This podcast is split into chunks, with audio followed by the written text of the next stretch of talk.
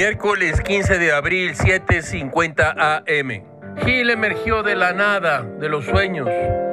La primera noticia.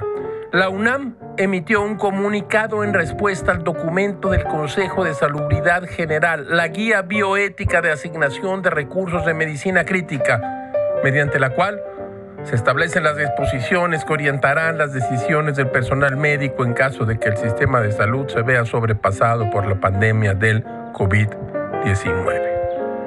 La Universidad Nacional Autónoma de México consideró precisar los siguientes puntos. 1.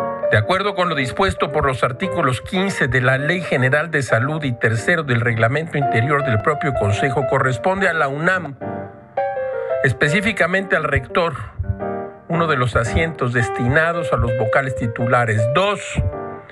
Ni la UNAM ni su rector, doctor Enrique Graue, han sido convocados a sesión plenaria alguna para análisis, discusión y eventual aprobación de dicha guía.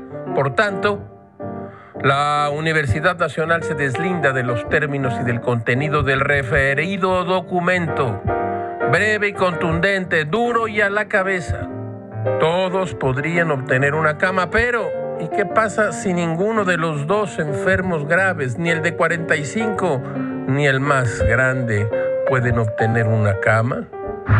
Todo es muy raro, caracho, como diría Molière. Casi todos los hombres mueren de sus remedios, no de sus enfermedades.